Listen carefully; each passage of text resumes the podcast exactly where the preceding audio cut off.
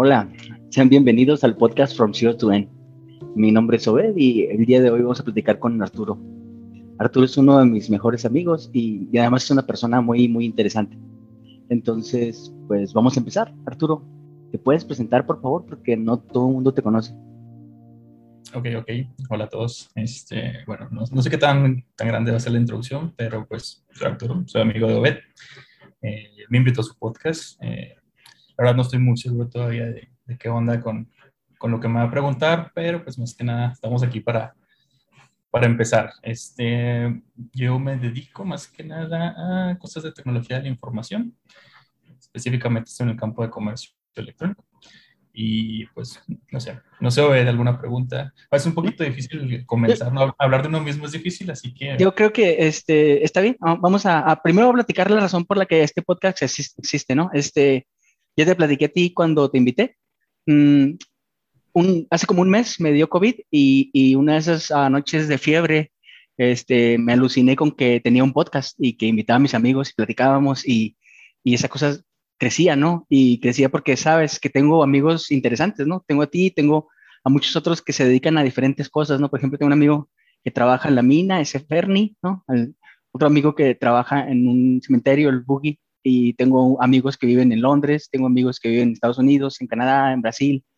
Entonces la idea es hacer un podcast con mis amigos y platicar acerca de cosas, ¿no? De la vida, de anécdotas y cosas que nos han pasado y, y así, ¿no? Este, y, y, realmente quisiera empezar este podcast en particular con, con una anécdota de, de, de, cuando tú y yo estábamos chavillos, este, cuando Dios me mandó una señal, ¿no? Eh, esto tiene eh, un contexto, ¿no? Hagan de cuenta, Arturo y yo una vez fuimos a, al cine, al cine en Fuentes Mares, es un cine acá muy nice en Chihuahua. Pero estábamos, estábamos adolescentes, ¿no? Y, y, me acuerdo que estábamos eh, comprando en la taquilla los boletos y llegaron unas chavas ahí. La verdad que no, no, no me acuerdo sus nombres, no vamos a decir nombres, ¿no?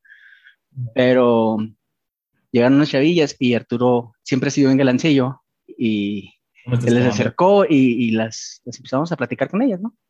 ¿Te acuerdas qué pasó ahí? Sí, de hecho éramos tú y yo y otra persona más que nos acompañaba. El Gil. Era Gil. Sí. no quieres decir nombres, pero sí, era Gil, ¿no? Sí. sí. Con, con este, y luego, sí. y ellas, ellas eran nada más dos, ¿verdad? Así es. Ok. Este, y, y, resulta que ellas dos vivían cerca de, de la casa del Boogie, ¿no? De otro amigo. Entonces, pues ahí después de... de eso no lo sabíamos. Eso, eso no lo sabíamos, pero luego lo aprendimos, ¿no? Este, después de conocerlas, y no creo cuál película vimos, este, el caso es que después de conocerlas, eh, pues empezamos a salir, eran dos, y pues Arturo se agarró a una, ahorita, y yo me agarré a otra, ¿no? Este, y yo me hice novio de una de ellas. Y no acuerdo si tú te hiciste novio de una de ellas justo ese mismo día o después. ¿Recuerdas? No, la verdad no me acuerdo. O sea, el chiste aquí es que, bueno, terminamos siendo es, cada quien pareja de, de esas chavitas y pues ahí empezó algo muy, muy cotorrón. Sí, bueno, el caso es que pues estaba chido, ¿no? Porque como éramos amigos y teníamos novios, pues salíamos juntos los cuatro. Eso, eso estaba chido. Este, lo que sí es que yo, yo un momento en que ya no se me sentía tan a gusto con este chava, ¿no? Y, y no sabía, pues, qué, qué hacer al respecto. Entonces, un día, este, fuimos a misa y ahí en, misa yo este, cuando estaba la consagración, me hinqué y le dije a Dios, Dios, si quieres que corte a esta chica, mándame una señal. Y en eso me dieron una patada, eh, un amigo que se llama Alex. Entonces yo supe que esa era la señal, ¿sabes? Y salí y la corté, ¿no? Y estuvo bien gracioso porque yo luego que yo la corté, pues ella como que se agüitó y se fue, ¿no? Pero algo también pasó con la tuya, ¿no? Lo que pasa es que se fue, se fue llorando con su amiga, que estábamos los cuatro en, en somos unas personas muy devotas para que nos conozcan. Eh, se fue llorando, ¿no? Pues hay cosas de chavas y ya, la consoló.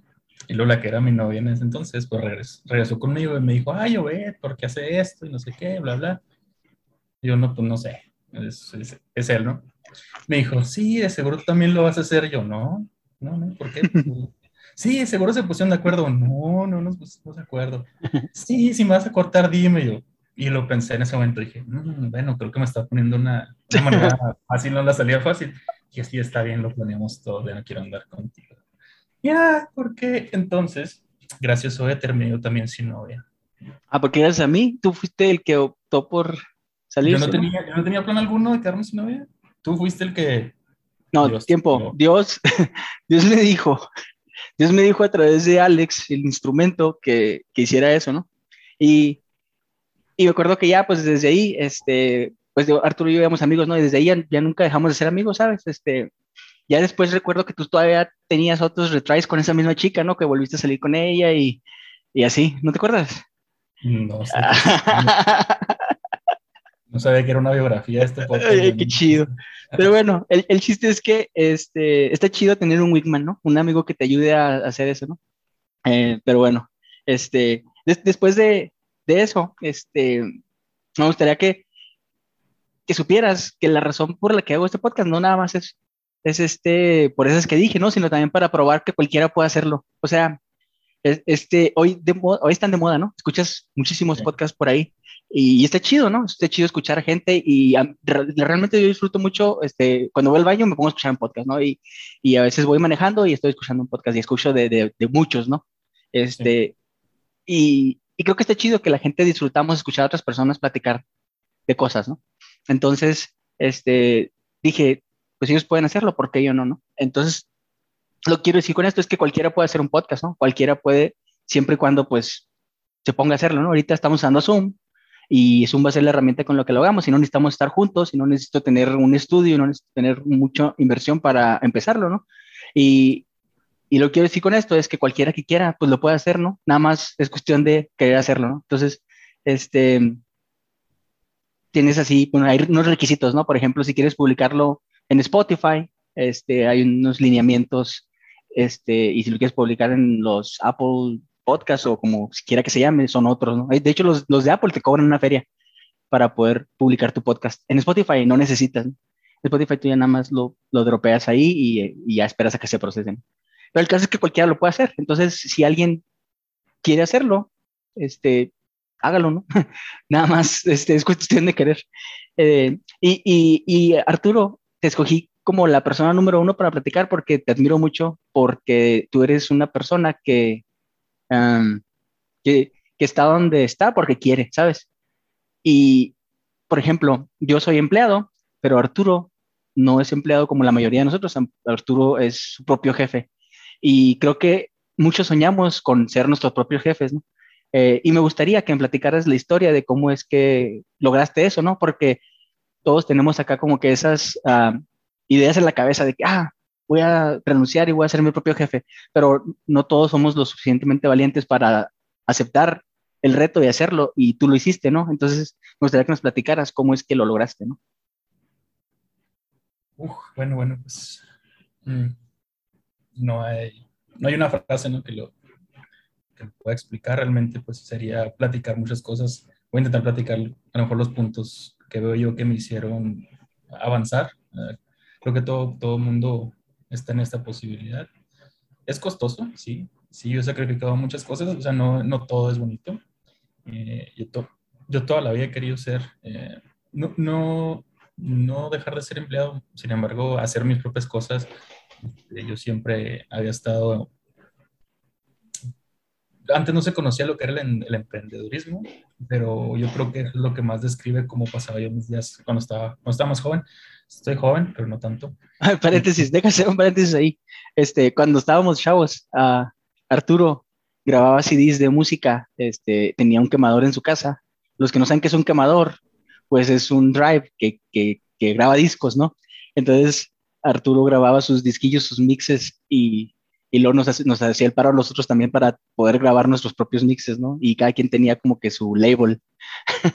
Esperemos que este video, que este podcast no llegue a personas del gobierno que... que como el capítulo ese, como el, como el capítulo de South Park donde entran y, y este, entra la policía acá como el SWAT por las ventanas porque están grabando unos MP3 los chavillos. ¿Te acuerdas? Simón, pero sí, yo creo que desde entonces este, te, tenías esa de que, ah, pues puedo, puedo hacer mis, mis propios discos, ¿no? No, no tengo que, que, depender de alguien, ¿no? Entonces está chido eso.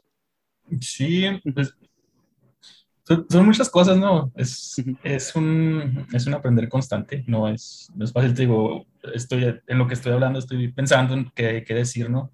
Que, es, que suene concreto, no nada más dar un poquito de vueltas en lo que es. Hay muchos libros que te dicen los 10 o 5 o 500 pasos que debes hacer, pero yo creo que más que nada es conocerte a ti mismo. O entra un poquito en filosofía, a lo mejor. Pero conocer tus limitantes y conocer dónde estás, porque no todos empezamos donde mismo. Yo empecé, podría decirse que desde abajo, porque pues sí, realmente empecé desde abajo. Pero hay mucha gente que está en un nivel, todavía puede estar más abajo o más arriba, entonces es muy importante, yo creo que primero que nada definir eso, ¿no? En dónde estoy, a dónde quiero llegar. Y conocerte a ti mismo, más que nada tus, tus errores. Yo tengo, como todos, un millón de errores y hay cosas que aún no puedo corregir y me han costado y me siguen costando. Pero bueno, a lo que voy es, yo nunca dejé de intentarlo, he hecho muchas cosas en mi vida, mi primer empleo formal fue eh, trabajar en un, super, en un supermercado, eh, empacando productos, este, llevando los carritos a las señoras, eh, a los coches y a los carros. Como cerillitos, los, los que llamamos cerillitos. Como, no, más que ahora, ahora son señores, antes eran, eran, niños, sí. Éramos por niños. Entonces, he trabajado de asesor telefónico. Oye, tiempo, como cerillito, como cerillito, ¿te acuerdas cuánto ganabas? Que en, promedio como 30 pesos diarios, que estamos hablando de hace, mm, ¿qué serán? Bueno, tengo 35 años, tenía, ¿qué te gusta? 10 años. O Oye, tiempo, pero 35 pesos o 30 pesos diarios en, cuánto tiempo? ¿Cuatro horas? Cuatro horas. Órale, entonces significa que te daban de un peso, dos pesos, una cosa así. O 50 centavos, pues yo creo que si lo convertimos, no, no soy economista ni, si hacemos el cálculo así rápido, a lo mejor serían que unos 100 pesos de ahora, 60 mm. pesos de ahora más o menos, porque en aquel entonces yo gastaba en el camión 1.50, o sea, pues yo me mm. subía al camión 1.50 de ida y 1.50 de regreso, entonces ya mi ganancia, digamos que era de 23 pesos, digo 22 pesos, eh, 32 eh, pesos. no es muy bueno para las matemáticas el señor. No, no. me quedé haciendo, me quedé haciendo cálculos de que de ahí gastaba todavía para la comida, pero pues, ah, ok, ok. Lo apliqué antes sí, tiempo. que ganaba 25 pesos. 25 pesos me quedaban para llevar para ir a las maquinitas y comprar cosas, chicles. Ah, qué chido las maquinitas. Está. para los, para los, Oye, chicos de ahora. hablando de las maquinitas, una vez un amigo me platicó una historia que se me hace interesante, este, de las oportunidades que tenemos en la vida y, era como una analogía de una historia de un chavillo. Era un, un niño que su papá eh, tenía maquinitas. Entonces, eh, él tenía maquinitas y las tenía en la casa y entonces el chavillo pues podía jugar en su casa gratis, ¿sabes? Entonces se hizo bien bueno, ¿no? Porque tenía este, oportunidades ilimitadas, ¿no? Perdía y luego pues tenía créditos ilimitados, entonces era bien bueno. Y cuando iba a otros lugares, todos se la pelaban, ¿no? O sea, ese chavito era bien bueno. Ah, perdón, mamá, si me está escuchando. les ganaba a todos, ¿no? Y, este, y él era bien bueno, ¿no? Y después el papá le explicó, ¿no? Que eso que él tenía, no todos lo tenían, ¿no? Eran ah, oportunidades ilimitadas para practicar y, que era algo que los demás no tenían y él tenía ese privilegio, ¿no? Que no todos tienen y que tenía que apreciarlo, ¿no? Que, en la vida es más o menos igual, ¿no? Cuando tú naces este, en una familia pobre, pues tienes menos oportunidades que los que nacen en una familia de más dinero, ¿no? Por ejemplo, a mis niños, Mateo y Loreta, pues ellos tienen muchas oportunidades ahora, ¿sabes?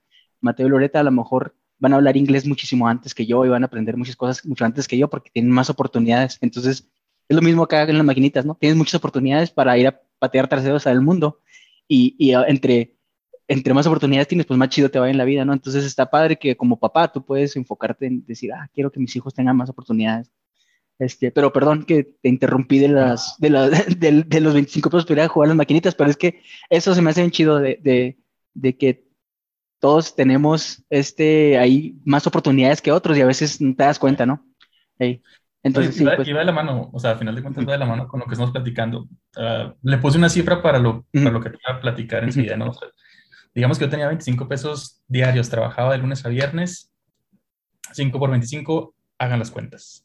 Entonces, yo lo gastaba todo, o sea, todo lo gastaba, ese, ese, era mi problema. Me iba a las maquinitas y compraba, dejaba para el camión de ida a trabajar otra vez. Y era lo único que tenía. iría lo que ganaba, regresaba, lo gastaba y así todos los días, todos los días. Entonces yo no, yo no tenía el hábito de, ahorrar, el hábito de invertir y creo que ese es uno de los problemas que tenemos muchos mexicanos, si no es que todos. No tenemos una cultura de manejo de dinero. Yo soy pésimo con las finanzas, no, no te voy a engañar. Yo todavía tengo muchos flaws, todavía se me van. Tengo muchos gastos hormiga, tengo muchas cosas ahí que, ay, que va para el Spotify, que va para el Netflix y que va para... Y ni siquiera los ves, o sea, realmente no, no los ves. Entonces, pero dices tú, bueno, si se me ofrece. Ejemplo, tenía Dish, hace, poquito lo, logré cancelar. cuando recién, cuando recién me cambié de casa, aquí tienen su casa, este, cuando recién me cambié dije, bueno, no tengo internet, ¿cómo voy a entretener? Dije, pues, pongo el dish, pongo televisión por satélite, porque yo, yo vivo actualmente afuera de la ciudad, entonces, eh, pues apenas está llegando como que la civilización. Entonces, pues no tenía, no tenía internet todavía, no tenía muchas cosas que hacer. Tiempo, eso de decir que vivo fuera de la ciudad, no es cierto, ¿no?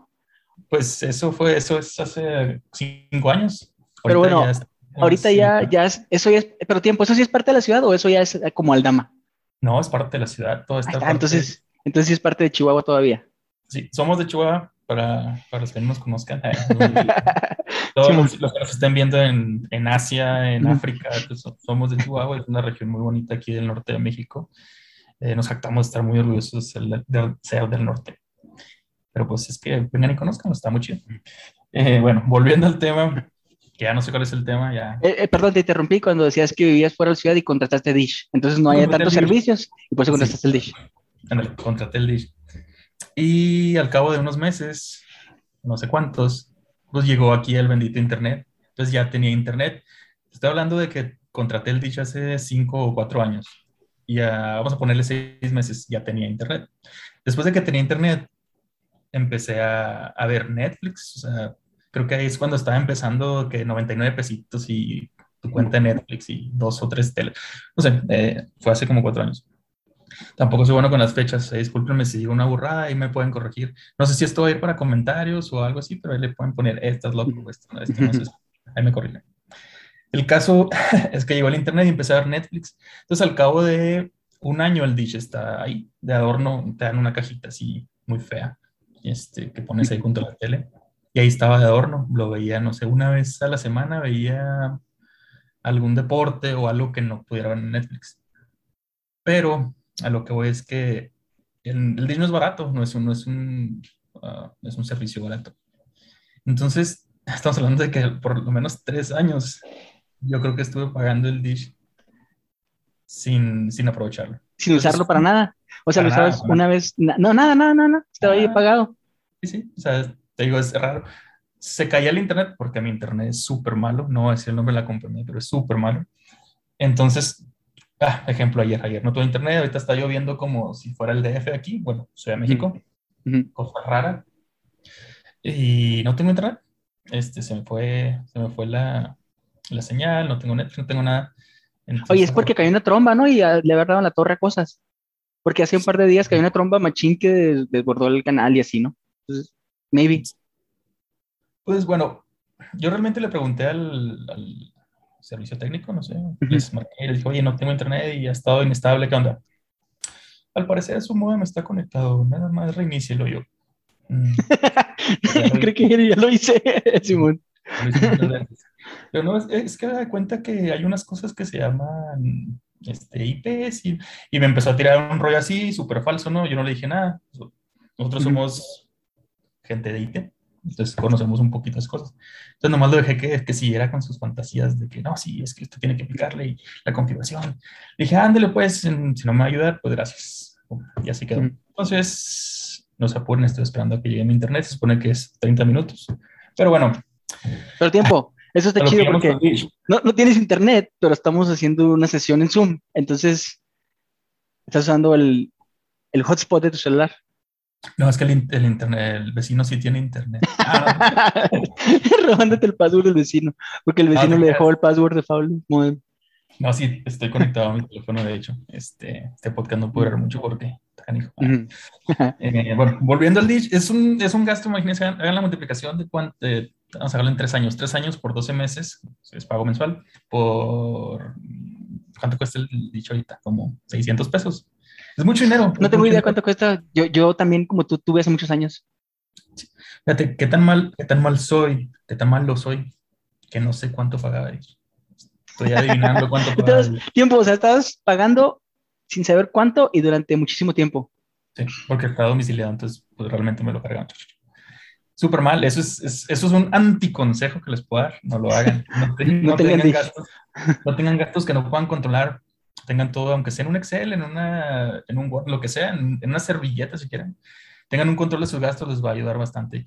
Y todo esto que estamos platicando, la pregunta inicial ya se deforma mucho, ¿no? Que es, ¿qué, ¿qué he hecho yo para estar aquí? Pero realmente todas, todas estas cosas son circunstancias que han estado mutando, han estado cambiando y me han ayudado a crecer. Y yo creo que eso es lo que todos buscamos, ¿no? Crecer, crecer, crecer, personalmente te va a ayudar a crecer profesionalmente y, pues ahí, ahí se lleva, se van de la mano. Entonces, no contraten Dish, si me está escuchando, lo siento, nos hubieras patrocinado y otra cosa, pero no es así. Entonces, bueno, esa es una, el Dish. Eh, los gastos hormiga, los gastos hormigas son súper malos. Yo soy muy desorganizado, no soy una persona que tenga mucha, ¿cómo se dice? Cuando eres muy... Oh, ¿Muy organizado? Ya dije organizado, más bien una persona que no tiene mucha disciplina en ciertas ah, cosas. Okay, Soy indisciplinado. Soy disciplinado para dormir, soy disciplinado para trabajar, soy indisciplinado para hacer el mandado. Bueno, soy indisciplinado para muchas cosas. Entonces, la verdad, a medida que fui corrigiendo poco a poco todas esas cosas, es como me ha ayudado a crecer. Entonces, ¿cómo llegué hasta aquí? Sufriendo, sufriendo, yendo en contra de mí mismo muchas veces, porque mi manera de ser muchas veces no era la correcta para poder crecer, para poder llegar al siguiente escalón. Eh, yo ya estando en el ámbito de IT, yo empecé también en, en posiciones muy básicas y lo que me, lo que me ha ayudado es el arriesgue, por ahí lo mencionaste. A mí nunca me, me, dio miedo volverme a quedar en ceros. Y también creo que esa es una de las cosas que, que podemos tomar ¿no? como, como un bullet.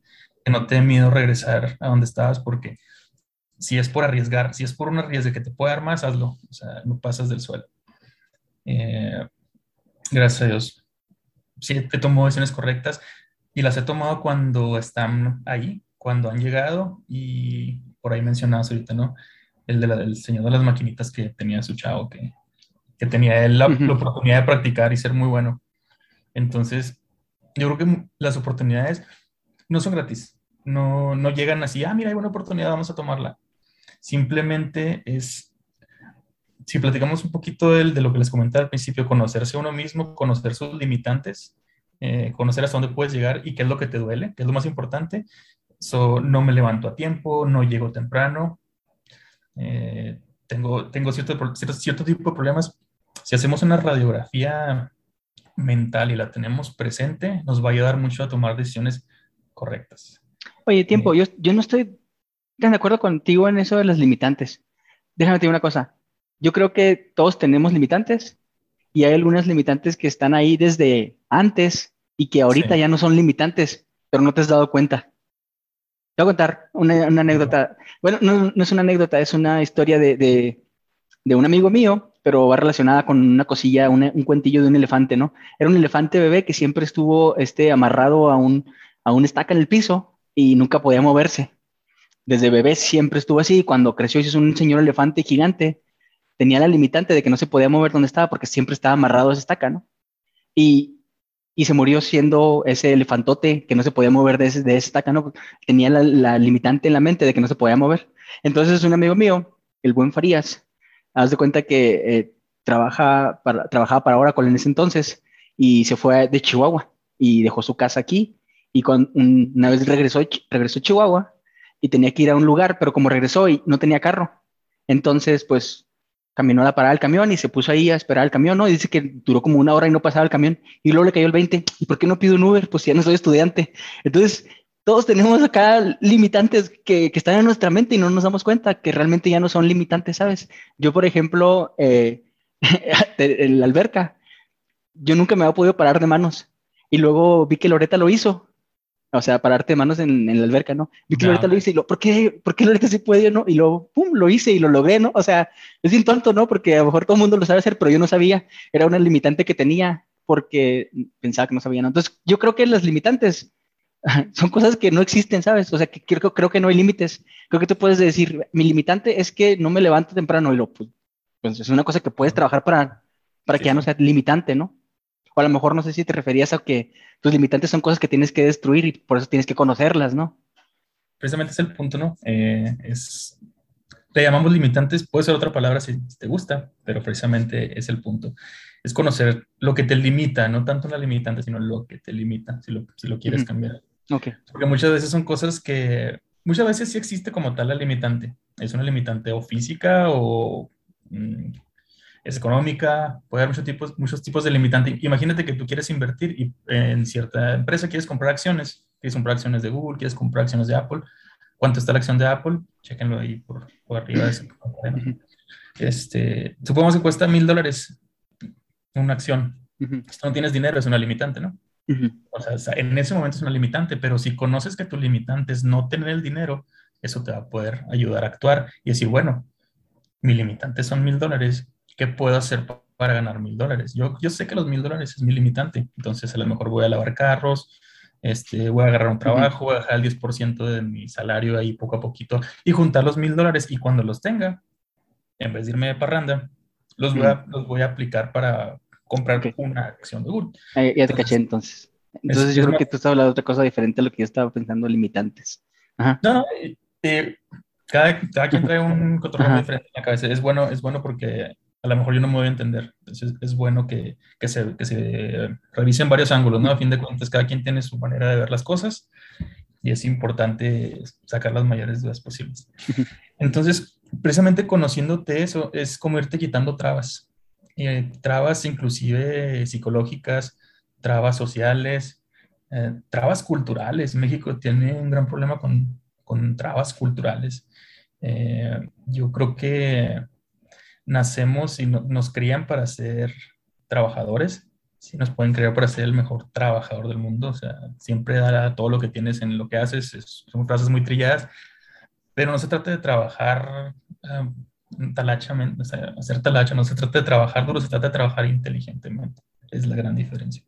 Entonces, cuando, cuando trabajas inteligentemente, es cuando empiezas a ver las oportunidades que van pasando y a lo mejor pasan tres y vas a agarrar una de esas tres oportunidades y esperemos que con el conocimiento que has adquirido y con la experiencia que has tenido a través de tu vida, escojas la mejor de los tres. O a lo mejor puedes escoger dos y tienes la capacidad, cada una de esas oportunidades que están pasando te va a exigir algo a cambio. Algo muy, algo muy, muy triste es que tenemos, como mexicanos, tenemos tanta carencia que nuestra primera nuestro primer, nuestra primera reacción al momento de obtener uh, algo, llámale dinero, obtener algo nuevo, obtener dinero, subir un escalón, nuestro, nuestro primer approach que es, vamos a gastarlo todo, vamos a pasarnos la bomba. ¿Por qué? Porque hay que celebrar. ¿Celebrar qué? Celebrar que gané algo, que tengo algo mejor. ¿Y cómo lo celebras? Derrochando. Entonces, digo, es, es mucho cultural. no, no, soy la primera persona que lo dice, ¿no? en todos lados te vas a topar ese tipo de, de escenarios y personas que lo conocen y te van a decir, oye, no lo hagas. Pero bueno, entonces, eh, yo tengo, vamos a intentar retomar un poquito el, camino, que tengo 10 años, o tú dime, 10 años trabajando para la industria de tecnología de la información. Estamos dos, 2021. Creo que, pues creo que tienes más, ¿no? Porque tiempo, tienes más trabajando profesionalmente en esto. Sí. Y aparte, tienes muchísimo más en eso de la programación, ¿no? Yo me acuerdo que yo, yo, estaba en la universidad y todavía no aprendí a programar y tú estabas en el CBT y ya sabías programar, un, era una aplicación para guardar calificaciones de alumnos. Y, o sea, ya desde que tenías que, no sé, 14, 15 años, ya sabías programar, ¿no? y tengo compañeros de la carrera que no saben programar, que salieron de la carrera acá nomás porque iban como rémoras detrás de otros. y, y, este, entonces yo, esas son de las otras cosas que admiro mucho de ti, ¿no? Que eh, aprendes este, bien rápido y aprendes sin necesidad de que eh, tener que ir a la escuela, ¿no? De hecho, dropeaste la escuela un tiempo. Entonces, eso es algo bien admirable también, ¿sabes? Que, que pues aprender no matter what. Entonces, yo digo que tienes más de 10 años.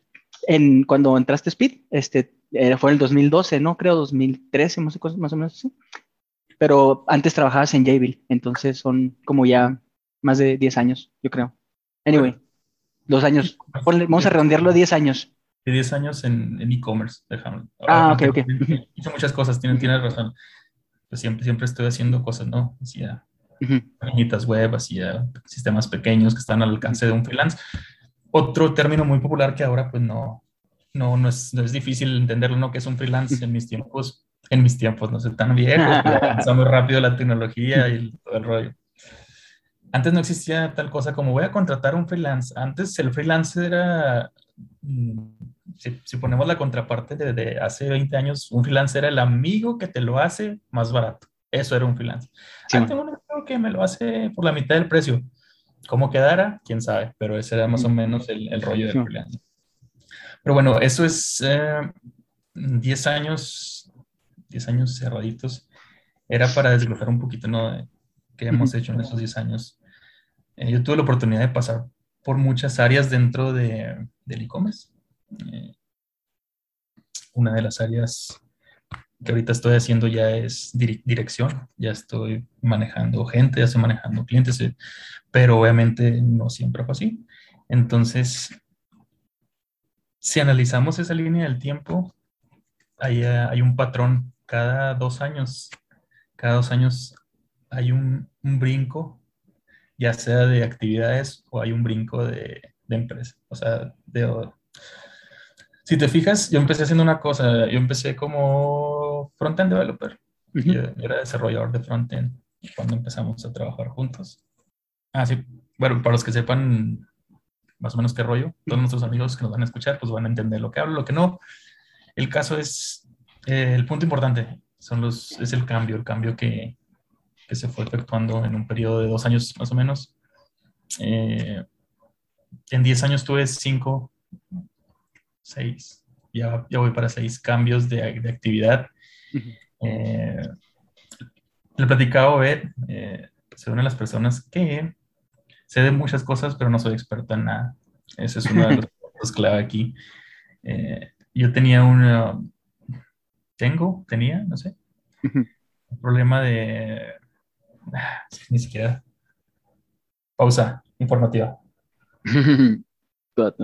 Ah, listo, este, tengo un problema conmigo mismo. Eh, y tiene que ver con lo que les decía que no soy muy organizado. Entonces, a mí me gusta aprender, eh, me gusta aprender cosas, siempre estoy investigando cosas nuevas, cosas de, pueden ser cosas de mi carrera, pueden ser cosas de cualquier cosa interesante que, que me encuentre, ¿no? Eh, procuro leer, hay que leer, chavos. La lectura es buena, cualquier tipo de lectura, hasta los catálogos de Avon, pero hay que leer. Este, te decía, el cambio, el cambio yo creo que ha sido una herramienta muy importante eh, ese cambio que, menciono de cada dos años brincar a algo diferente, yo creo que te, te mantiene lejos del estancamiento. Porque ahora lo veo, gracias a Dios tengo la fortuna de tener gente que colabora conmigo, gente que, que hace las cosas eh, por nosotros, tenemos un equipo de desarrollo. Entonces es más fácil verlo cuando tú no estás envuelto en, en la ejecución, o que estás volteando a ver, estás supervisando a la gente y ves los vicios que, que hay, los, del que te, te, quiero hablar, ¿no? Tenemos gente muy capaz, gente que es buenísima, buenísima, que es tú, ay, caray, yo no tengo ese nivel para nada y son chavos de 20 años, 22 años, 25 años. Pero les pides hacer algo fuera de su campo y se atoran, no saben hacerlo. O sea, es gente muy especializada. La especialización es súper buena, ¿eh? No, no me interpretes.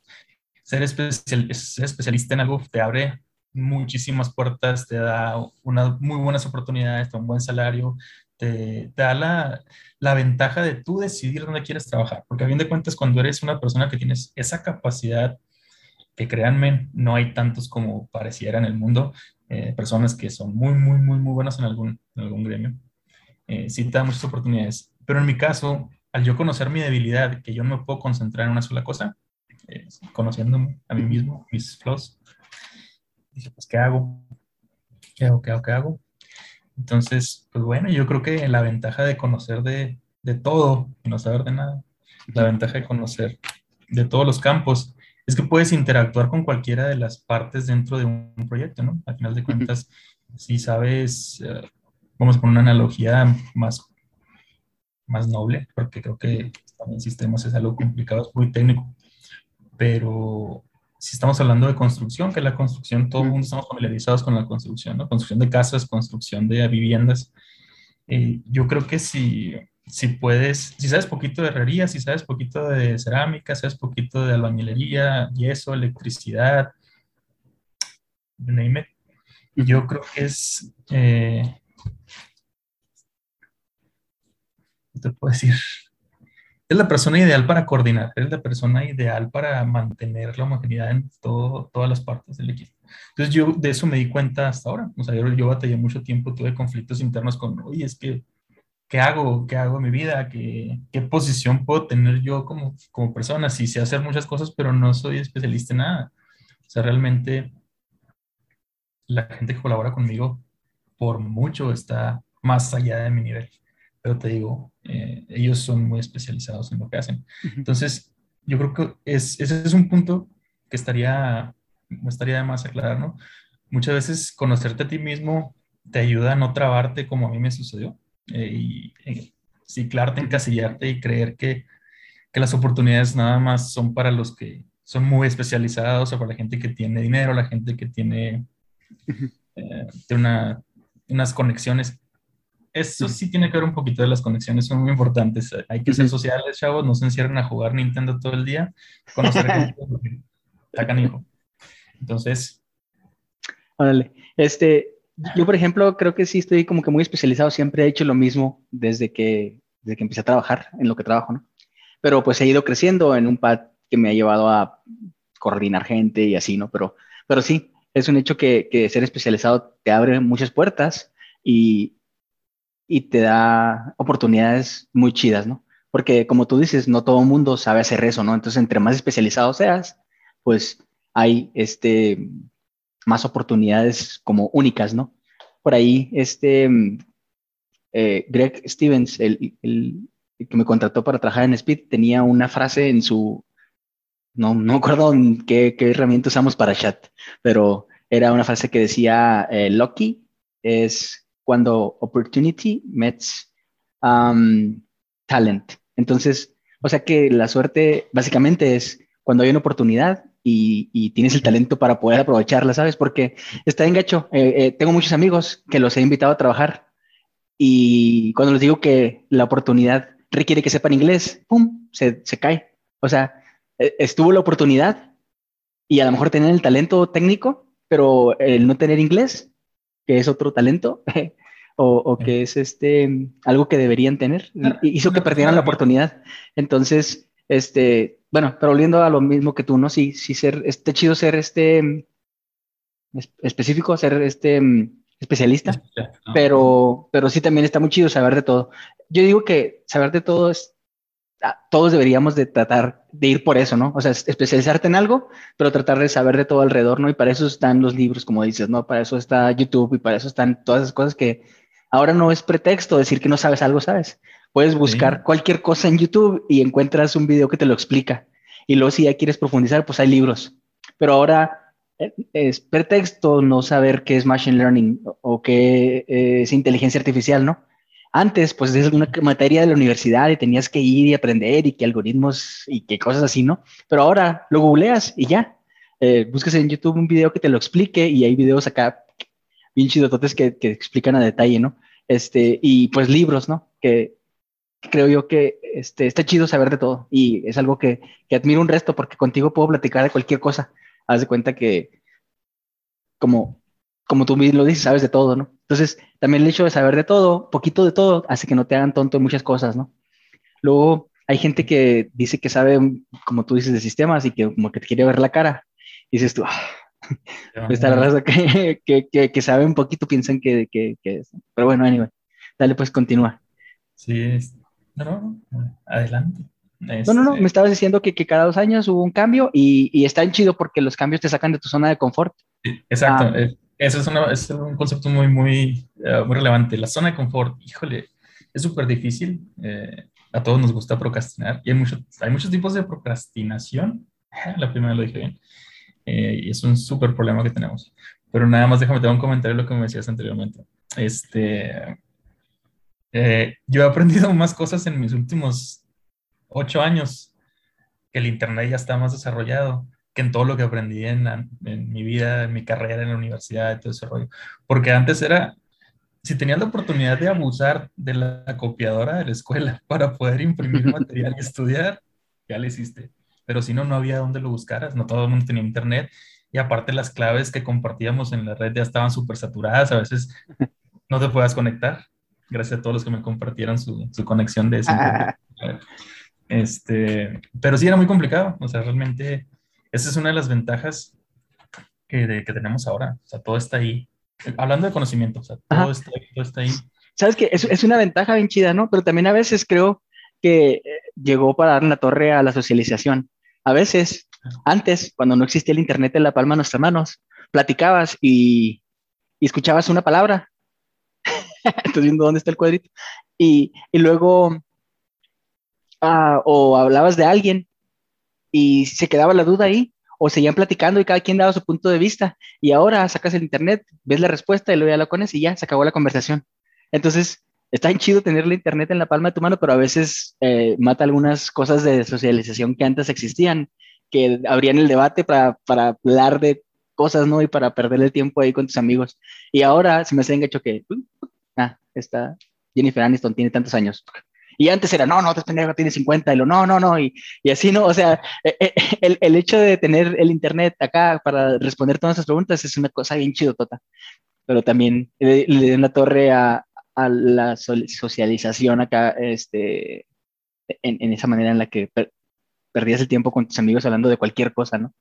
Es un arma de dos filos y a fin de cuentas es lo que te toca, ¿no? Esa adaptación. O sea, antes te aseguro que si antes hubiera internet hubiera sido lo mismo, simplemente no teníamos internet, la gente estaba un poquito más jodidona, o sea, al menos hablando de que Chihuahua, Chihuahua es una ciudad joven realmente, entonces la mayoría de la gente viene de ranchos, este, la ciudad se armó de ejidatarios y no subo una historia tampoco. Este, el caso es que es una, es una, ciudad muy joven, a menos en mi experiencia, mi, mi, mi familia es de rancho, mi familia este, hasta la fecha mucha gente vive en ranchos, vive de la crianza de, de puercos y gallinas, pero para ellos mismos, o sea, no, no crees uh -huh. que para vender y eso. A lo que voy es que es una ciudad muy nueva y pues todo el mundo sabrá que Chihuahua no es la ciudad más popular de México y no es la más grande ni por poquito. Entonces, Oye, parece, hablando de, de, que familia tuya todavía tiene animales y eso, eh, había un vato una vez en, en un trabajo que, eh, que trabajé antes, este, y estaba en una junta del trabajo y eran las seis de la tarde y él ya se quería ir. Y estaba en la sesión así, en una conferencia por teléfono. Era pues, te digo que fue hace como más de 10 años eso. Y les dice, oigan, este, ¿saben que tengo que salirme de la conferencia? Porque eh, mi caballo este, no ve bien en las noches.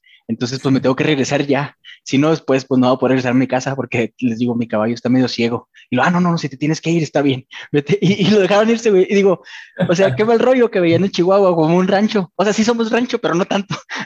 y este vato abusó de, abusó de eso, ¿no? De que, ah, tengo un caballo y está cieguillo y no puedo avanzar. Pero bueno. Bueno, sí, ¿abusó de ello o tomó la oportunidad? En el ya sé. Si el cielo te sí, limones. Simón. Sí, entonces, sí, a lo que voy es, antes de la vida más simple, pero también eh, tú como persona eras más simple. O sea, ahora la gente conoce un chorro de cosas, la gente, tus, tus hijos, yo no tengo esa experiencia aún, este, lamentablemente todavía no, no, tengo hijos, pero bueno, tú puedes contestar esa pregunta, ¿no?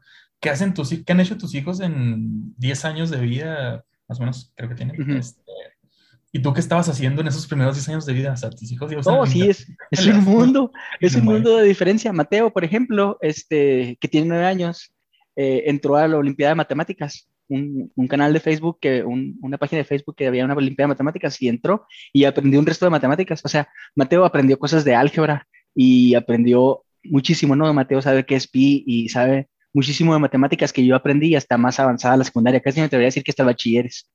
Y, y, eso es gracias a la tecnología, ¿no? Gracias a las cosas que hay ahora, ¿no? Este, Mateo sabe mucho de inglés y pronuncia muy bien el inglés y está un chavito y no, no lo tengo en clases de inglés. Simplemente es porque tiene eh, videojuegos en sus manos o porque tiene la, la tecnología en sus manos. ¿no? Cuando estaba Mateo bebé, bueno, no, no bebé, como de dos años, este, le, le hacía así a la, a la tele, como si fuera touch. Acá quería, quería la tele que teníamos en la casa, mover acá el Netflix para que se moviera. Entonces, los niños de ahora están acá conectados ya a la tecnología por default. Ellos lo, lo ven inmerso, ¿no? Si, si el celular es touch, porque no la pantalla de la tele es touch? Eso se me hizo bien cotorro y lo, papá, no sirve. O sea, estaba bien chiquito, ¿sabes? Entonces, sí, sí, es exacto, ajá, este, los, los, niños de ahora pues tienen estas oportunidades tecnológicas, ¿no? Este, cual, cualquier cosa lo, lo, pueden aprender rápido, ¿no? Sí, pues como todo es, depende cómo lo use, ¿no? El, es, no es bueno ni malo, es depende del uso que le dé. Sí, bueno. sí, este, entonces... Estabas, pues estabas diciendo que empezaste de, es que tú no nos has dicho cómo lo hiciste, no nos has dicho, ah, en 10 años y lo di brincos y salí mi sola de confort y, y, ya, ¿no? Pero yo tengo muchas dudas, ¿no? Porque yo, yo conozco lo que tienes, ¿no? Eh, conozco los logros que tienes, pero mm, hay muchas cosas que yo no entiendo. Por ejemplo, este, los empleados, este, los contratos para contratar gente y, y ¿viste un abogado para que te ayudara a hacer eso? ¿O tú dijiste, bueno, voy a hacerlo yo por mi cuenta o voy a buscar en internet? ¿Cómo lo hiciste? No tienes que investigar y darte cuenta si es algo que tú puedes hacer. tienes que analizar el riesgo. Pues, vamos a hacer un ejemplo a contratar a una persona, tú puedes hacer un contrato, lo puedes bajar de internet, cambias nombres, cambias datos, vale. Pero si vas a hacer un contrato con una empresa, vas a bajar un contrato de internet y vas a cambiar nombres, claro que no, tienes que hacerlo con alguien que realmente sea, pues sea experto en la materia, ¿no? Entonces, yo creo que el primer approach es investigar, saber de qué se trata, no decir, ah, esto, tengo un amigo que lo hace fácil. O sea, yo creo que sí tienes que, tienes que un poquito de empaparte de, de la situación en específico y pedir ayuda, pedir ayuda, definitivamente solo, pues sí se avanza muy rápido. Tomar decisiones para ti mismo es súper ágil. Tú eres juez y parte, avanzas muy rápido, pero por ahí dice, no, avanzas rápido, solito. Pero si quieres ir más lejos, pues tienes que ir acompañado. Entonces, pues yo he tenido la fortuna de estar acompañado de, de mis socios. Mis socios eh, son grandes personas, muy talentosas. Entonces, eh, eso, eso también es muy importante, saber de quién te rodeas y saber con quién hacer eh, sociedades. Eh, sin divagar un poquito de lo que me preguntas, eh, yo creo que zapatero a tus zapatos, ahí hablamos de especialización. en este caso hay cosas que están totalmente fuera de, mi, de lo que yo puedo entender. si es algo relacionado con sistemas, si es algo que ya he hecho, ok, tengo nociones, puedo, puedo revisarlo yo, pero es más costoso a la larga si haces las cosas sin saberlo. Entonces hay que pedir ayuda, hay que levantar la mano y verlo como una inversión, ¿no? Eh, cosas legales, no se metan en problemas, siempre busquen a un experto, alguien que les certifique, alguien que tenga contactos con notarios. Eh, es muy importante que todo lo que hagan es, sea bajo notario, es uno de los, de los temas, ¿verdad? Yo no soy para nada de leyes, no, no sé, no me sé ni un artículo de, de la ley federal del trabajo, mm. Pero sin embargo, tengo una gente, eh, tengo unas personas con, las que yo me relaciono y confío eh, y, delega, y delego esa responsabilidad. Entonces, lo que entiendo es que tú investigas primero lo que requieres y luego ya consigues expertos que te ayuden, por ejemplo, tus contadores, tus abogados y ya confías en esas personas. usualmente escoges personas que están dentro de tu círculo de gente que confías, ¿no? Sí, Sí, sí, sí. No, no sin antes evaluar, no porque sea tu amigo, tu primo y tu vecino, este, quieres decir que es la mejor opción, ¿no? Muchas veces es complicado hacer, trabajar o, hacer negocios con, con, tus amigos. Por ejemplo, yo contigo no tendría problemas, quién sabe.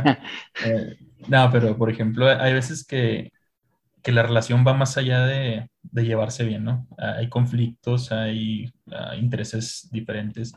Entonces, no, pues no siempre es la mejor opción tienes que, de todos tus amigos, tienes que saber con cuáles puedes contar en los peores momentos, porque va a haber momentos muy duros, entonces, pues sí, tiene que ser gente de mucha confianza.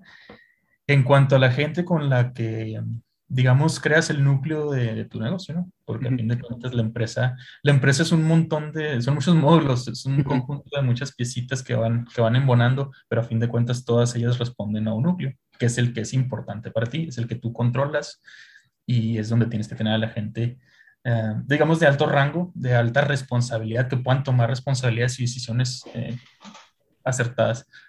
Pero para lo demás, gracias a Dios, en este momento vivimos el outsource, aunque le duela a nuestro querido presidente. Saludos al presidente. Este, el outsource es algo bueno.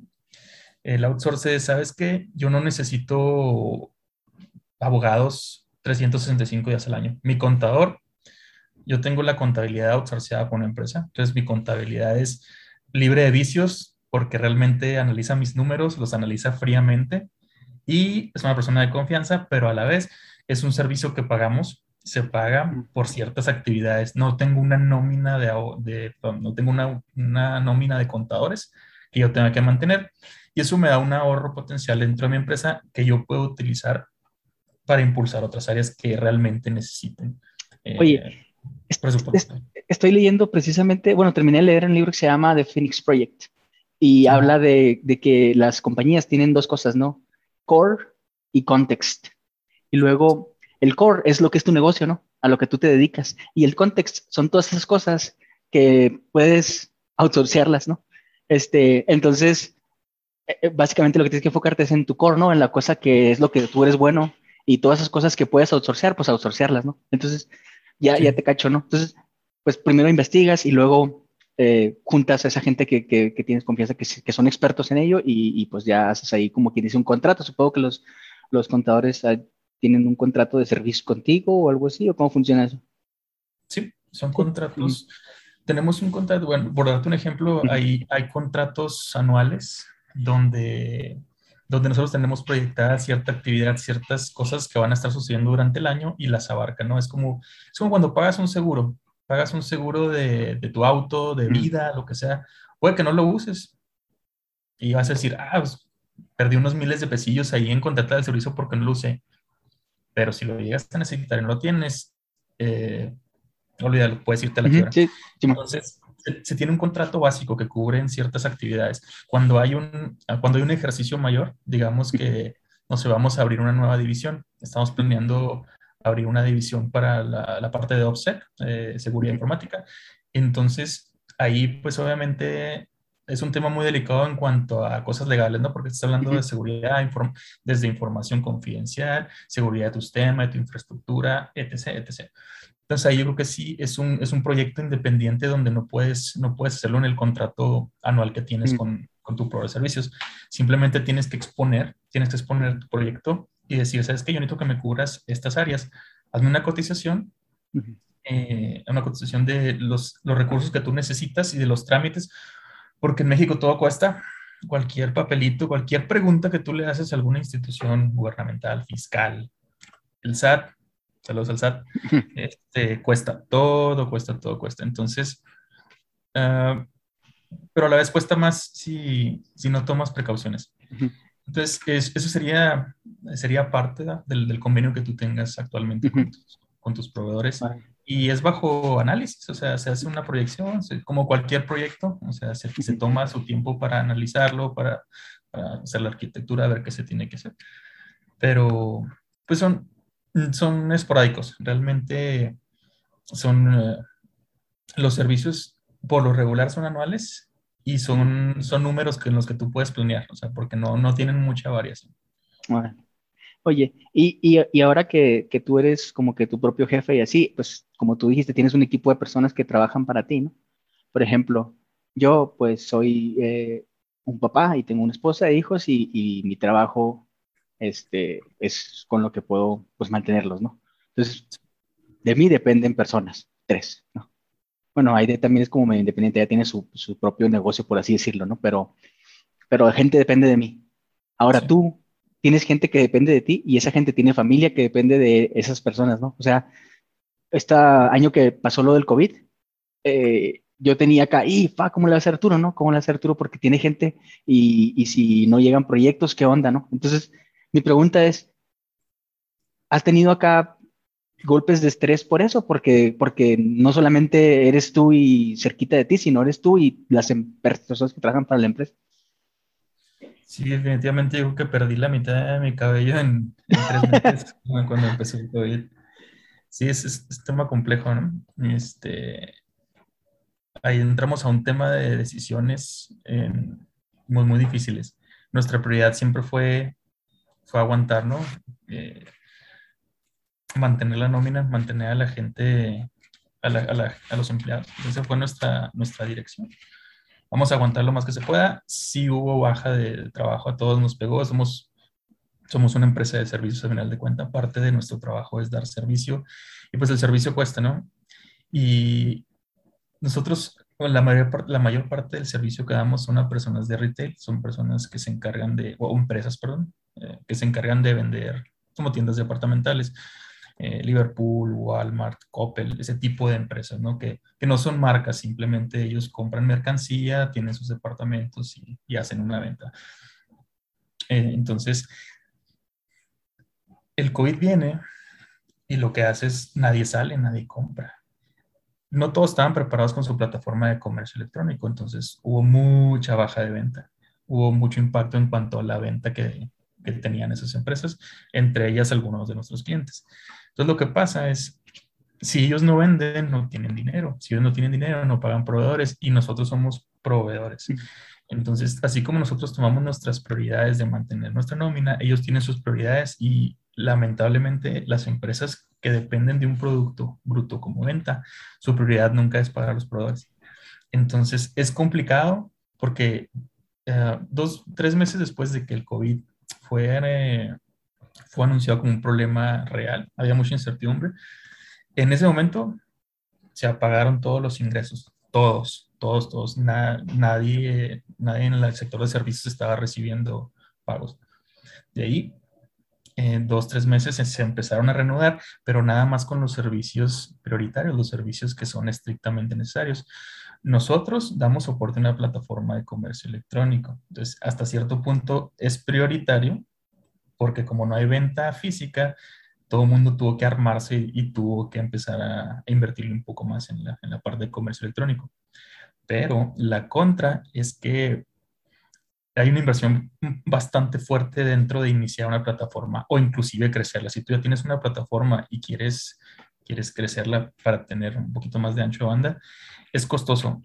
Y hasta que las decisiones uh, del upper management puedan liberarse de, ok, se va a invertir en esto, en esto, en esto, es cuando pueden llegar eh, esos ingresos. A fin de cuentas es cuando pueden aprobar, ok, vamos a hacerlo y es hasta entonces que nosotros entramos en licitaciones o podemos, si ya tenemos algunos uh, proyectos eh, con algunos clientes, dentro de esos mismos clientes poder hacer algún extra. ¿no? Entonces, es complicado, es lento, a lo que voy es un protocolo, es, esto es como contexto para saber que las cosas pues, no fluyen muy rápido. Eh, un proyecto puede tardar un año, dos años o más en poder obtenerlo, porque aparte de la competencia, es mucha planeación y es un presupuesto bastante considerable. Entonces, nos pega y ¿qué hacemos? Hacer cuentas bancarias. A ver, cuánto tenemos aquí, cuánto tenemos acá, cuántos nuestros gastos. Entramos en un ejercicio contable en el que hacemos un roadmap de hasta qué tiempo vamos a poder aguantar sin recibir eh, algún ingreso o, el pago de algunas facturas inclusive que, que estaban ya pendientes. Nos quedamos con una lista de facturas en, en la lista, en la fila, perdón, eh, increíble. O sea, no, no por el monto, sino son muchas facturas las que, las que hasta la fecha están ahí congeladas porque no hay dinero, o sea, las empresas no están teniendo ingresos. Entonces nosotros tuvimos que hacer un roadmap y tomar decisiones potenciales a futuro, ¿no? Si de aquí a marzo pasa esto, hacemos esto. Si de aquí a octubre pasa esto, pasa esto. Y al último de la fila estaba, si el COVID no para, si esto no se recupera, hay que empezar a quitar gente de la nómina. Y esa es nuestra preocupación, porque a fin de cuentas, el, el dinero a una empresa pues le hace mucho bien, pero el dinero es, eh, no, es lo, no, es lo, principal, es la gente que tienes en, la empresa. Entonces realmente tienes que preocuparte por eso.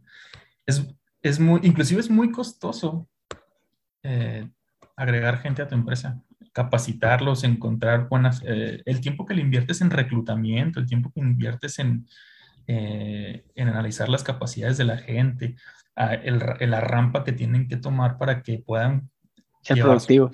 Posición, que sean productivos.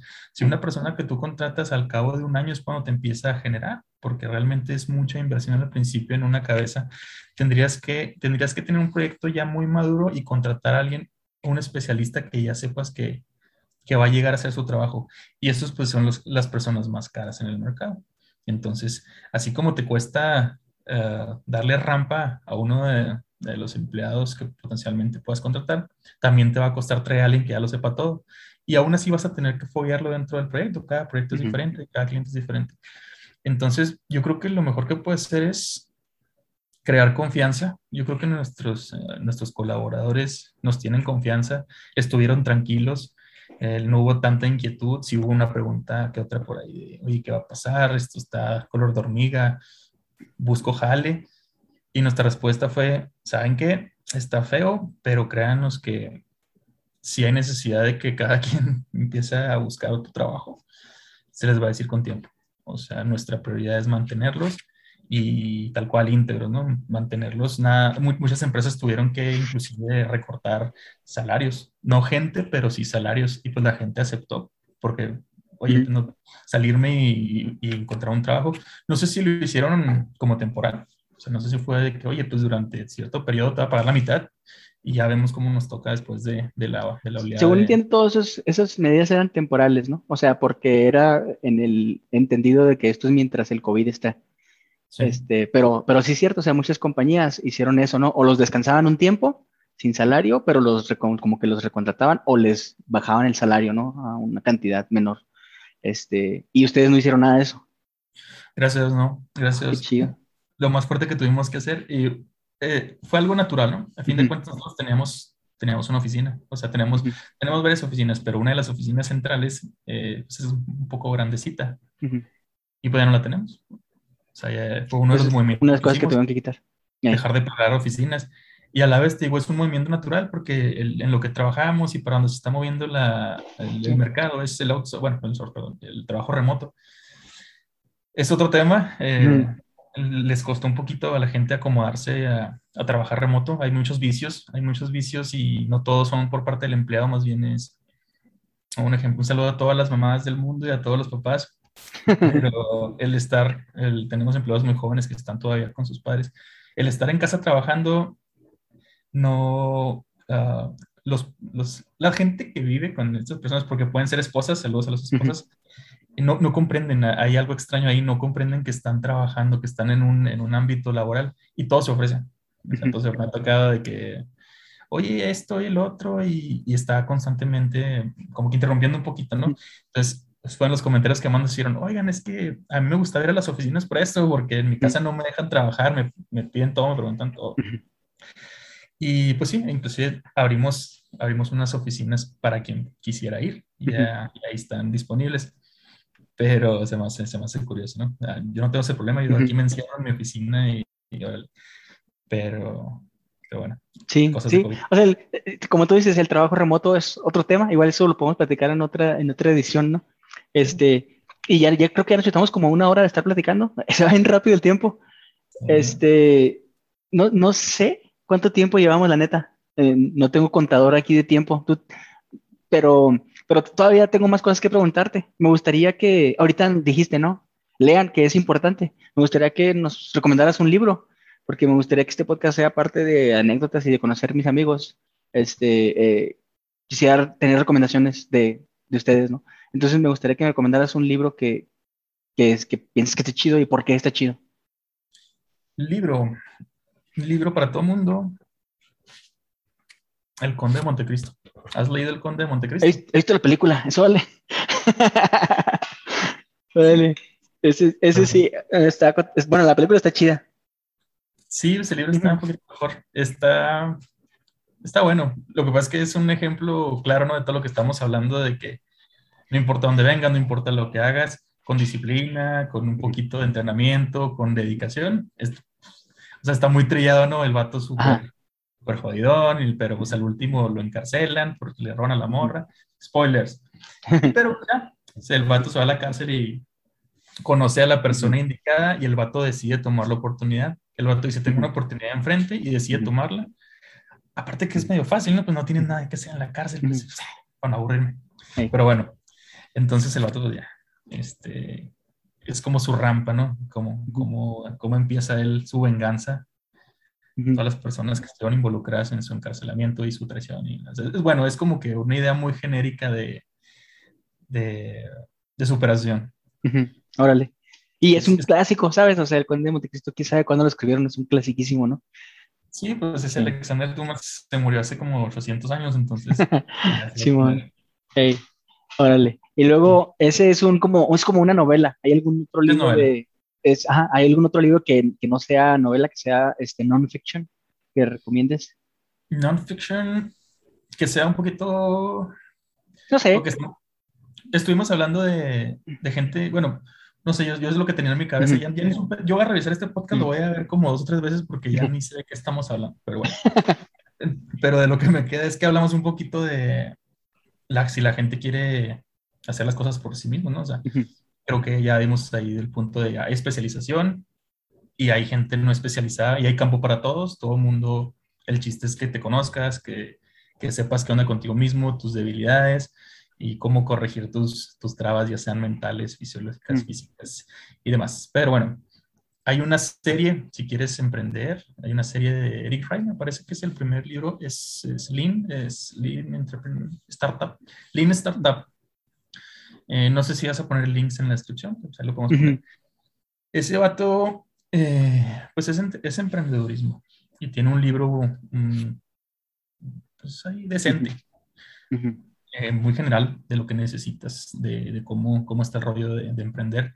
De ahí se deriva una serie que se llama Lean y son libros un poquito más especificados en ciertas áreas que tienes que cubrir dentro del emprendedurismo. Por ejemplo, si, tú estás, si, si estamos hablando de, uh, de crear una empresa nueva, pues lo, te puedes aventar primero el de, el de Eric Rice, ¿no? el de Lean Startup. Ahí lo pueden encontrar en Amazon y es un, un, global de todo, todo lo que necesitan. Es como aprender, a fin de cuentas es como ir a la escuela y aprender administración de empresas, ¿no? Te enseñan, yo no estoy eso, este, te enseñan las áreas que tienes que cubrir, las áreas que, que hacen a una empresa para que las puedas, la puedas administrar, ¿no? Entonces, así, si tú quieres emprender, si quieres crear un producto, si quieres crear un servicio, creo que es un buen libro para empezar y dependiendo de los temas que a ti te interesen más, puedes encontrar libros de la serie. Eh, yo tengo por ahí algunos que es, uno habla de analíticos, ahora que está muy de moda que lo analices todo, muy interesante. Y ahorita estoy leyendo uno que se llama Customer Development, que es como, como meterle un... Es, es, es más cultural, es como crear una cultura de, la, de emprendedurismo y de... Vaya, leanlo mejor. Pero bueno, es una buena serie, es una buena serie si quieren, si les interesan esos temas. Órale. Bien. Y luego, pues bueno, leer es una de las cosas que eh, me arrepiento de no haber hecho desde antes. Ahora que, estoy leyendo, digo, ¿por qué, ¿por qué perdí tanto tiempo de mi vida sin leerlo? Porque realmente las ideas cuando las lees entran en tu cabeza y cambian algo dentro de ti, ¿sabes? A diferencia de que si alguien te lo platica o si lo ves en un video o así, ¿no? O sea, realmente el, el acto de leer un libro es eh, cambia tu cerebro. Eso es lo que yo creo, ¿no? Porque este, después de que, de, que, de que leo libros y que aprendo cosas de los libros y los pongo en práctica, es como que hacen un, un, cambio dentro de mí, ¿sabes? Entonces, no creo que eh, los audiolibros están chidos también, se me hacen buenos, pero creo que leer libros está más chido todavía porque te hace acá el, el cambio, ¿no? Entonces, este, gracias por las recomendaciones. El de Conde Monte, el Monte de Montecristo. El Conde de Montecristo lo voy a comprar. El eh, Monte de Conde. este, y luego... eso de, los libros, de leerlo. Está chido y aunque sea en digital, pero leerlo, leerlo. Porque yo creo que la idea no cambia y te da tiempo de analizarla desde varios ángulos. En cambio, cuando alguien te lo platica, muchas veces no te acuerdas las palabras exactas o no tienes, el, no tienes enfrente de ti la, la frase o lo que te digo como para decir, ah, canijo, a ver cómo está. Sí. Y, te llega una versión, ajá, una versión barata de lo que, que querías o que hubieras obtenido si hubieras leído el libro. Sí, sí, sí, por ejemplo, ¿no? Ahí en YouTube, pues digo, en YouTube hay todo, ¿no? Y luego he visto ahí que el resumen de un libro, ¿no? Y hay raza que sus canales de YouTube es, este, resumen libros, ¿no? Y, y, si ves un resumen de unos libros que, por ejemplo, yo ya leí, digo, ah, caray, pero este vato no habló de esto y de esto y esto, que son las cosas bien chidas, ¿no? Entonces, realmente no hay como que tú te lo chutes, ¿no? O sea, un resumen es hecho por alguien, pues es lo que a esa persona en particular le pareció interesante, ¿no? Pero, pero yo, yo sí creo que es worth taking. ¿Es cuál otro punto? Complementando lo que dices, un punto muy importante es que cada quien tiene una imaginación muy diferente. Cada quien tiene ah, una manera de visualizar los personajes, inclusive escucharlos, los tonos en que se dicen las cosas. Cada quien lo interpreta. Le pones un poquito de lo que traes adentro de tu cabeza, o sea, de tu psicología, tus problemas que traigas en la cabeza, los vas a plasmar ahí en la lectura. Si tú ves una película, vamos a hablar del Conde de Montecristo, si tú ves la película, pues estás viendo la apreciación de la historia de alguien más, puede ser buena, o sea, no te digo que no, pero es alguien más te está diciendo cómo son las cosas. Si, estás con un audiolibro es un poquito parecido. Este, el, tono, la modalidad, el volumen de la voz es diferente. Eh, vaya, y si lo lees tú, lo vas a entender con tus propios criterios, lo vas a analizar o bueno, lo vas a, lo vas a estar... Sí, lo observas de una manera diferente, ¿sabes? Este, y, y, te digo, me da muchísimo, muchísimo coraje que el bachilleres o desde antes, ¿no? Desde la primaria, secundaria, no, no fueron buenos al enseñarme que este hábito debería de ser un pilar, ¿no? Por ejemplo, ahora Mateo lee normal, ¿no? O sea, Mateo se chutó toda la saga de Harry Potter, está leyendo los de Materia Oscura y lo está leyendo unos de unos youtubers. Entonces, o sea, Mateo ha leído más libros en su vida de nueve años que yo en mi vida de 30 años, ¿sabes? Entonces, este, es, una cosa que, que, si alguien está escuchando esto ahorita y, y llega a los oídos de alguien, leer es, eh, es, una cosa que te cambia la vida. Este, obviamente, pues tienes que leer cosas chidas, ¿no? Eh, hay una vez escuché una frase que decía que eres lo que lees, ¿no? Pues si lees puras cosas que, que, no sé, por ahí me dijiste que había un libro que, que muchos vatos que eran asesinos seriales lo habían leído. Digo, si lees esas cosas. Pero, es raro. O sea, es, es, un, es, un, dato raro, ¿no? Porque hay un libro que se llama The Catcher in the, the, the Catcher in the Rye. Es un libro gringo. Tú lees el libro sin spoiler, lees el libro dices tú, ¿qué onda con este libro? O sea, no, no lo ves violento, no lo ves raro. Es un libro extraño, para, a mi criterio, es un libro extraño, pero el tema es que es un libro viejo, es un libro que ya tiene bastante tiempo en el mercado, se escribió hace, no sé, hace mucho. El caso es que tiene como que el tema, el tema de, del chavito, es un chavito que, se trata de un chavo que está estudiando, ¿no? Y todo lo, lo que vive y lo que le pasa. Pero son temas como que antes eran muy tabús o eran temas muy complicados. Es como si escribes ahorita un libro de, no sé, un tema que esté muy, muy cabrón. Un tema de narcotráfico en México, pero así muy, muy explícito, sin, sin pelos en la lengua, ¿no? A lo mejor te crea un poquito de, de, de resistencia por parte de los, los medios de censura, ¿no? A lo mejor Puede ser, yo digo que esa es la idea porque el libro en sí no, no está raro, pero lo que vas, bueno, lo que vamos con lo que me decías, es que es un libro que tenía en su colección Ted Bundy y otros asesinos seriales. Entonces, está raro, es un, es un useless fact, ¿no? Que a fin de cuentas puedes vivir sin saberlo, pero bueno, pues por algún lado lo sufrimos. no, no, pero lo que digo es que eres lo que lees, porque, por ejemplo, ¿no? Si tú, te metes si tú te metes a internet y dices, las vacunas no funcionan, pues vas a encontrar texto y páginas de internet que dicen que las vacunas no funcionan, ¿no? Y si lo lees, pues lo vas a creer, porque según ellos te explican por qué según esto las vacunas no funcionan, ¿no? Entonces, er-, eres lo que lees, ¿no? Entonces, pues si vas a leer, pues lee cosas cachidas. este... El 80% de lo que está en internet son puras falacias. O sea, al final de cuentas son ideas con contenido que pretende reafirmar la idea, ¿no? Para que te la creas y para que sepas que es verdad, pero la, la mayoría es pura chat.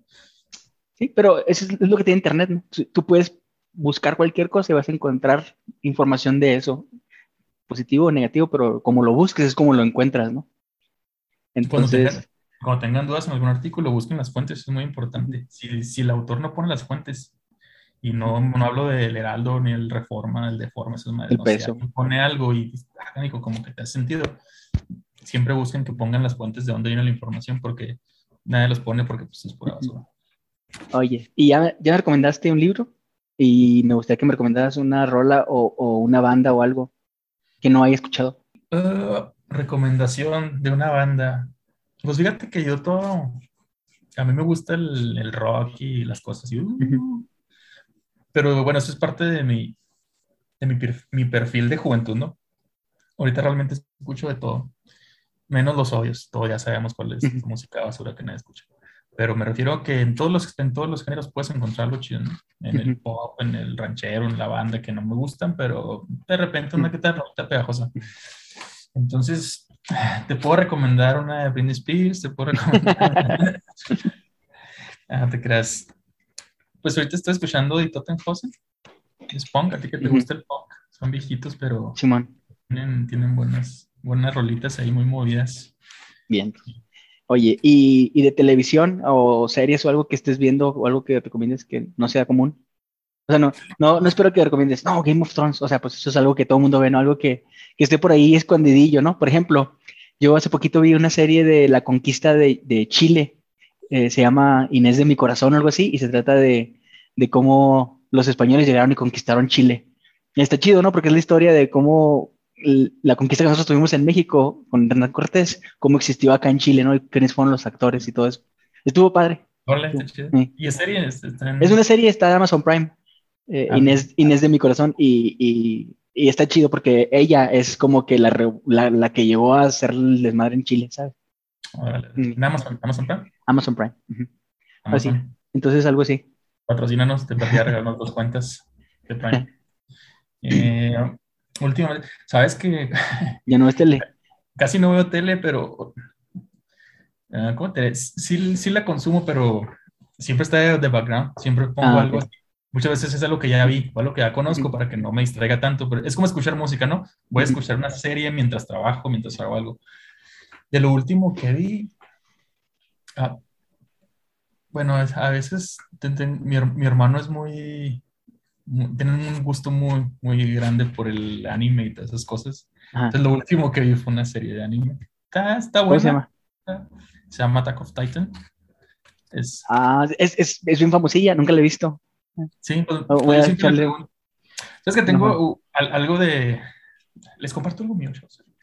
No, no, puedo hacer una cosa mucho tiempo, o sea, estar haciendo lo mismo mucho tiempo. O sea, lo que tengo no, no funciona así. Entonces, eh, por eso de repente hay meses que puro Spotify, hay meses que estoy viendo Netflix eh, o pongo...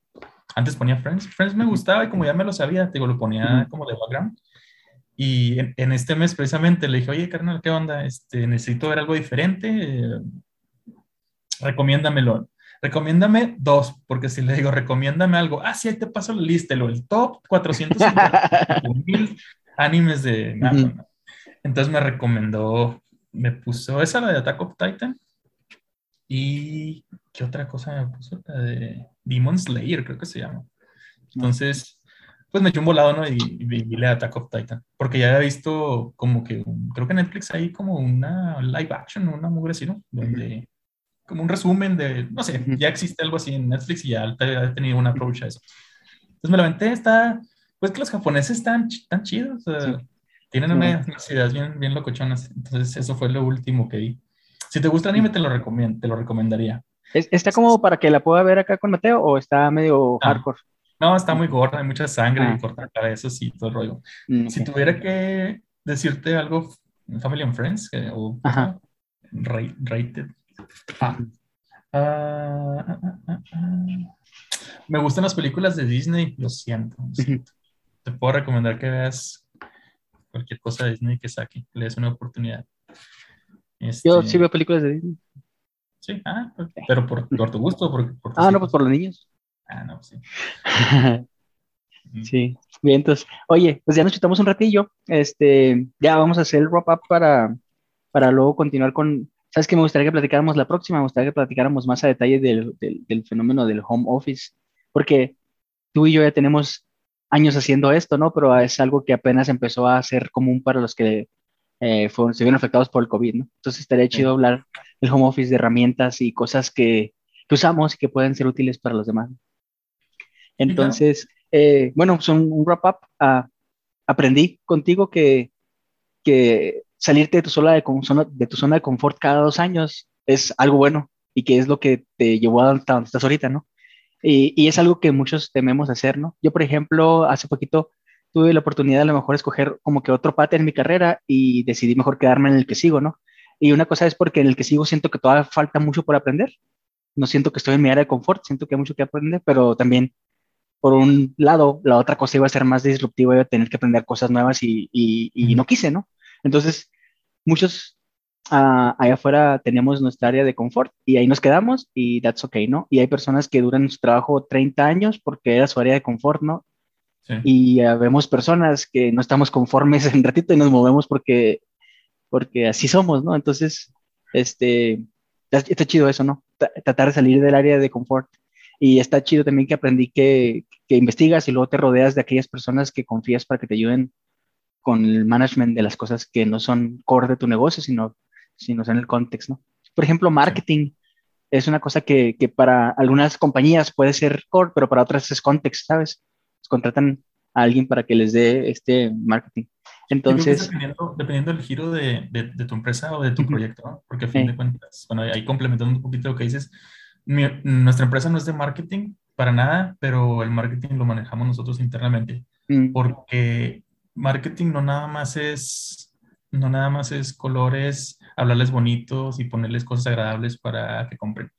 Es estrategia para abarcar mercado. Entonces, como nosotros somos comercio electrónico, es un marketing un poquito diferente al común, pero sí la estrategia pues no, no recae en esas personas eh, que tienen la experiencia en la, mercadología tradicional, ¿no? Aquí más que nada tienes que, uh, tienes que tener expertos detrás en cuanto a venta en Internet y las herramientas de venta en Internet, ¿no? Para, para saber cómo llegar.